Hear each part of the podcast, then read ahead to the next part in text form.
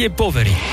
DKL, les conseils de Chantal Gilang, sexologue. Chantal, avec vous cette semaine, on va parler de la vie sexuelle et de la vie amoureuse et notamment des émotions qui sont liées à tout ça.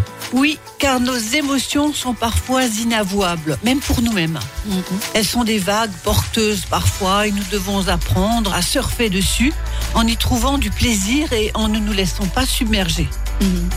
Y a-t-il des émotions qu'on recherche, des émotions que l'on fuit, et ont-elles un rôle important dans notre vie amoureuse et sexuelle? Je pense que ces trois questions, la réponse est oui. On verra. Ouais. La société, la famille, le travail exigent souvent que nous tempérions le clavier de nos émotions et de nos sentiments, voire que nous les mettions carrément en sourdine, tout en ayant de cesse de jouer sur elles. Par exemple, la pub, parce que je le vaux bien, les pilules qui régulent l'humeur, les valeurs sociétales des super-héros, etc., etc. En fait, nos émotions précèdent nos sentiments, d'accord?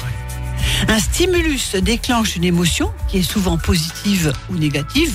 Elle est rarement neutre. Notre prise de conscience que quelque chose se déroule, se passe en nous, puis le sentiment qui est la connaissance que nous avons une émotion. Alors là, ça devient compliqué parce que euh, du coup, euh, on n'est pas toujours forcément conscient de nos émotions. Non. On sait même pas parfois les nommer. Par exemple, quand on est en colère, on n'est pas toujours conscient de la colère. Que notre colère, elle monte, elle monte. Et que finalement, l'autre en face peut profiter de ce flux de colère qui va complètement nous ratatiner et qui est négatif pour nous. Bien sûr. Parfois d'ailleurs, il y a des émotions qu'on refuse de voir ou de prendre en compte.